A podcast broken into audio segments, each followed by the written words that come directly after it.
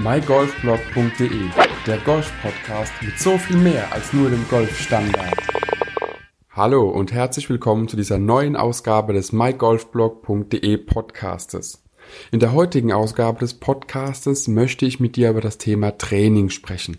Aber nicht irgendein Training und auch kein Training auf der Driving Range oder wo auch immer, sondern speziell bei dir zu Hause.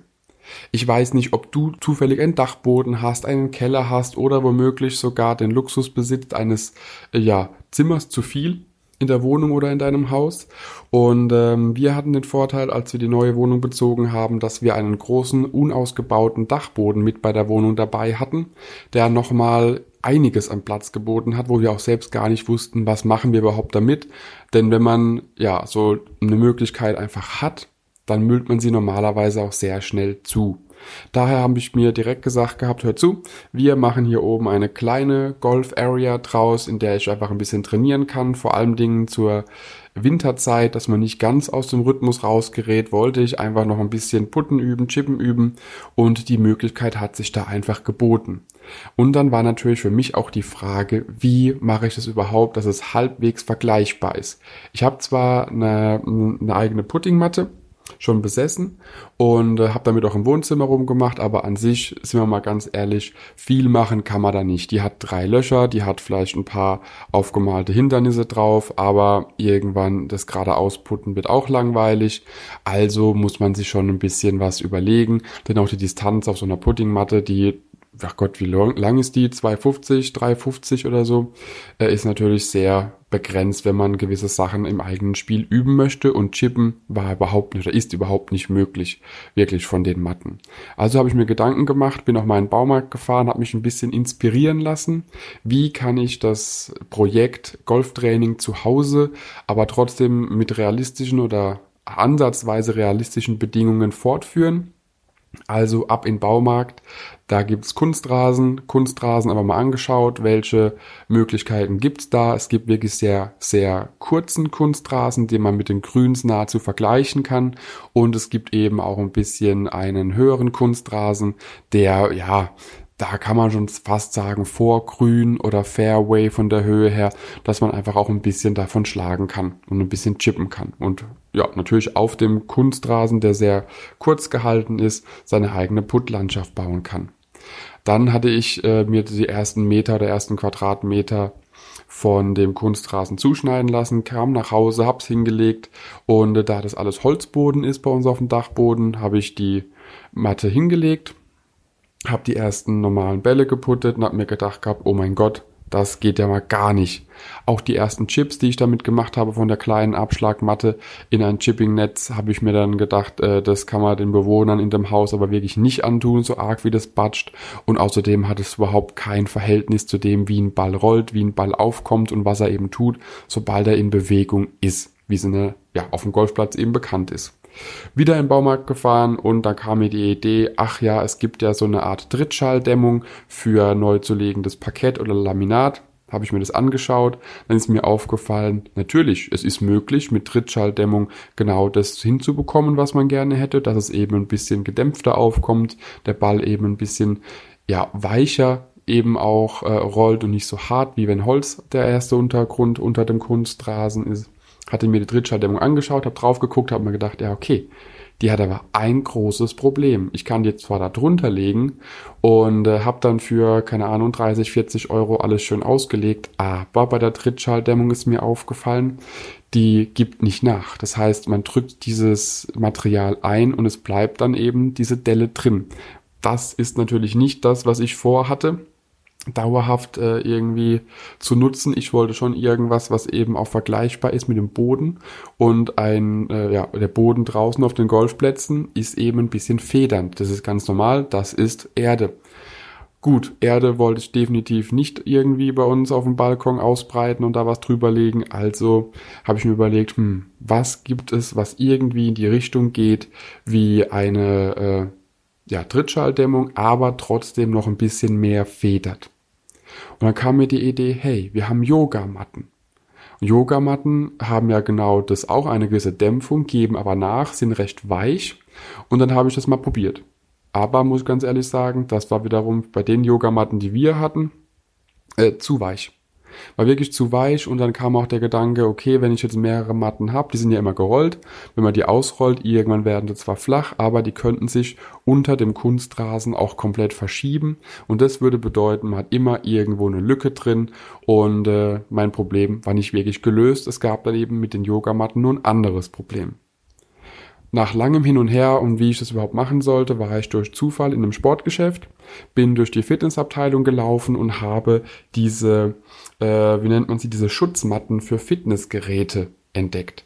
Das sind diese Puzzlematten, die man eben mit den, an den Rändern hat man so, wie so Puzzle-Ausfranzungen, die man in ein anderes, anderes ja, Viereck so einer Matte reinstecken kann, die man beliebig erweitern kann. Und somit hatte ich auch wirklich die Lösung meines Problems. Die sind ein bisschen stabiler als Yogamatten, die sind ein bisschen äh, ja, nachgiebiger, beziehungsweise federn nicht so stark wie eine Yogamatte, gehen auch sofort wieder in den Ursprungszustand zurück, außer es steht Ewigkeiten was drauf dann behalten die auch diese Delle drin. Aber an sich, die geben nach, ist ein Schaumstoff, der optimal geeignet ist. Somit mehrere Packen davon gekauft. Die ganze Fläche, die ich in Quadratmeterzahl als Kunstrasen eh schon gekauft hatte, mit diesen Matten zusammengesteckt und ausgelegt. Der Kunstrasen drüber und äh, dann losgelegt. Natürlich auch unterm Abschlag, muss ich dazu sagen, beziehungsweise unter dem kleinen Stück äh, höheren Kunstrasens, den ich als Abschlag Matte definiere. Also man kann natürlich sich eine richtige Abschlagmatte holen, die sehr schwer sind, die teilweise über hunderte von Euros kosten. Äh, ja, also für meine Zwecke oben auf dem Dachboden reicht eben diese äh, langfaserige Kunstrasenmatte absolut aus. Unten drunter, wie gesagt, die beiden oder zwei, drei sind es, glaube ich, von diesen ähm, ja, Schutzmatten für Fitnessgeräte und somit hat man auch optimal und wunderbar eine Area, mit der man spielen kann. Und äh, ja, wenn man das ein paar Mal gemacht hat, man kann dann ein paar Putz aus dem Vorgrün üben, wenn man das macht, oder man chippt in sein kleines Chipping-Netz. Ich stelle euch da auf jeden Fall noch Links ein, dass ihr mal seht, was ich genau meine, was für, was für Schutzmatten das sind und was für äh, Kunstrasen ich selbst benutze. Und dann kam ich aber immer auf den Punkt, okay, die Matte ist irgendwann zu Ende. Wenn ich auf mein Chipping-Netz chippe mit meinen echten Golfbällen und nicht treffe, dann landet der Ball ja daneben. Irgendwann ist die Matte, wie gesagt, zu Ende, auch die Federung hört auf und somit landet wiederum der Ball auf dem Holz. Das hat ziemlich gebatscht. Die Nachbarn haben sich zwar bisher noch nicht beschwert gehabt, aber ich gehe mal stark davon aus, dass man es bis ins unterste Stockwerk gehört hat oder auch bis in den Keller hinunter, wie hier oben dann irgendwelche Dinge gegen äh, oder auf den Boden fallen und rumrollen. Das wollte ich natürlich nicht. Und äh, da habe ich mir gedacht, okay, irgendwie muss hier eine Begrenzung her dass der Ball nicht mehr rausrollt. Das heißt, wenn er zu weit fliegt, dass er zwar noch einen Meter rollen kann, aber dann muss ein Stopp sein. Man hat immer irgendwas auf dem Dachboden rumfliegen, also mal Kartons hingestellt, mal irgendwas anderes hingestellt, aber das war alles irgendwie nicht so vielversprechend, wie ich das mir vorgestellt hatte, wie das aussieht. Und äh, ja, dann eines Sommers war ich im Schwimmbad habe gesehen, dass dort diese komischen Schwimmnudeln äh, sehr, sehr große Beliebtheit gefunden hatten. Und da kam mir die Idee, kauf dir doch einfach im nahegelegenen Sportgeschäft vier, fünf, sechs von diesen Schwimmnudeln. Ich glaube, die kosten ein, zwei Euro Stück. Und äh, wenn du nicht genau weißt, was es ist, ich setze dir bei allem einen Link rein, damit du auch verstehst, von was ich spreche. Hab mir dann einige von diesen Schwimmnudeln gekauft, hab das komplette Grün in der Landing Area quasi äh, abgesteckt beziehungsweise an den Rand geklebt, diese, diese Schwimmnudeln, damit auch kein Ball rausgeht, mit Tapeband alles festgetaped, untereinander verbunden, damit man hier einfach eine kleine Auffangstation hat für die Bälle, dass sie eben nicht aufs Holz rollen. Und äh, so kann es eben oder ist es sehr häufig, dass ich oben bin auf dem Dachboden, dort mein Kurzspiel übe, eben Putten, aber auch Chippen übe und versuche mein Chippingnetz zu treffen mit den Bällen und wenn ein Ball daneben geht, batscht er zwar immer noch auf, aber wird aufgefangen von diesen Schaumstoff-Schwimmnudeln, die am Rand eingeklebt sind, damit auch wirklich nichts passiert. Trotzdem grundlegend, wenn du die Möglichkeit in der Art nicht hast, dass du quasi im gesicherten Raum spielen kannst, kannst du dein Golftraining zu Hause natürlich trotzdem weitermachen. Ich habe dir in einer vorhergehenden Folge des äh, mygolfblog.de Podcastes schon die Almost Golfbälle vorgestellt. Die kannst du natürlich optimal komplett sogar im Innenraum benutzen. Alle Vasen, alles irgendwie, was umkippen kann, wenn es berührt wird, sollte natürlich aus dem Weg sein. Und dann kannst du sogar in deinem eigenen Wohnzimmer während du Golfvideos schaust oder irgendwas dergleichen, einfach dein kurzes Spiel üben und in ein Chippingnetz chippen, aber dafür solltest du natürlich immer eine Abschlagmatte nutzen und alles, was irgendwie kaputt gehen kann, aus dem Weg räumen. Die Almost Golfbälle eignen sich zwar perfekt für so ein Training, aber trotzdem, eine Vase fällt trotzdem um, wenn man sie trifft. Wenn du die Möglichkeit hast, in den Garten zu spielen, das bedeutet, äh, dass du womöglich in einem Haus wohnst, wo ein Balkon da ist und unten hinten draus ist ein kleines bisschen Rasen, kannst du sogar Trickshots üben, indem du aus deiner Balkontür von der Abschlagmatte mit dem Almost Golfball ins Chippingnetz in die Mitte des Rasens spielst oder irgendwie dergleichen auch umgekehrt vom Rasen ins obere Stockwerk reinspielen Absolut kein Problem. Die Scheiben gehen mit den Almost Golfbällen nicht kaputt.